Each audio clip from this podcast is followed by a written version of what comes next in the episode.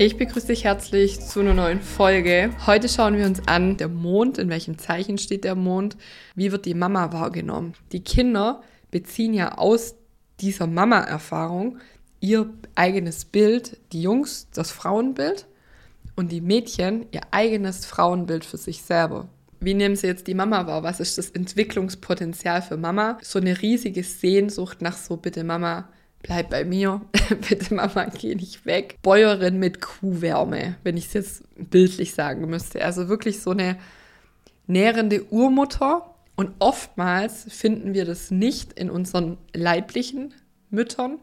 Und da hilft es einfach, raus in die Natur zu gehen.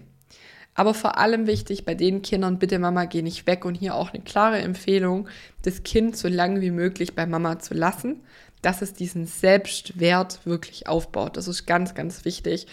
Ähm, also dann lieber eine Tagesmutter als eine riesige Einrichtung. Müsste man sich jetzt wieder das ganze Horoskop angucken, aber nur mal vom Mondstand. Und wir nehmen die Kinder nun mal, bis sie vier sind, über den Mond extrem wahr.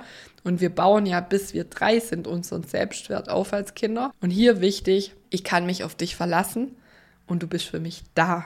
Das ist das Wichtigste. Also sie brauchen einfach so ein Gefühl von Zugehörigkeit und hier insbesondere von Mama. Wenn du das individuell lösen möchtest für dich oder wenn du es mal anschauen möchtest, dann lade ich dich herzlich ein zu Youngstar. Das ist meine monatliche Plattform, in dem wir individuell dein Horoskop in einem Workshop und die Horoskope oder das Horoskop deiner Kids angucken. Vielleicht auch, wenn du eine Beratung machst, wenn du mit der Astrologie arbeitest, die in den Alltag bringen willst.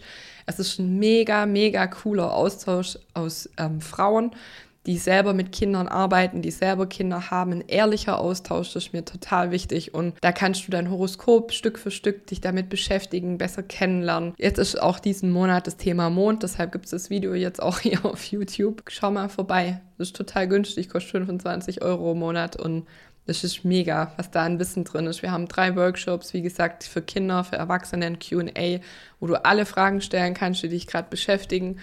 Und mir ist einfach wichtig, diesen Austausch zu bieten. Und auch wenn du vielleicht eine Ausbildung gemacht hast und sagst, ja, mir fehlt halt die Praxis, ich würde gern losgehen, aber ich traue mich nicht, dann herzlich willkommen bei Youngster.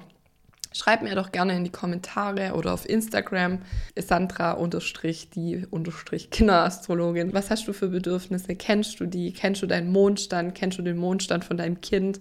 Da freue ich mich drauf. Was hast du für Erfahrungen? Wenn du das reflektierst, bis heute gemacht. Ja, ihr Lieben, das war's schon. Kurz und knackig. Ich wünsche dir ganz viel Spaß bei allem, was du tust. Deine Sandra Fabri.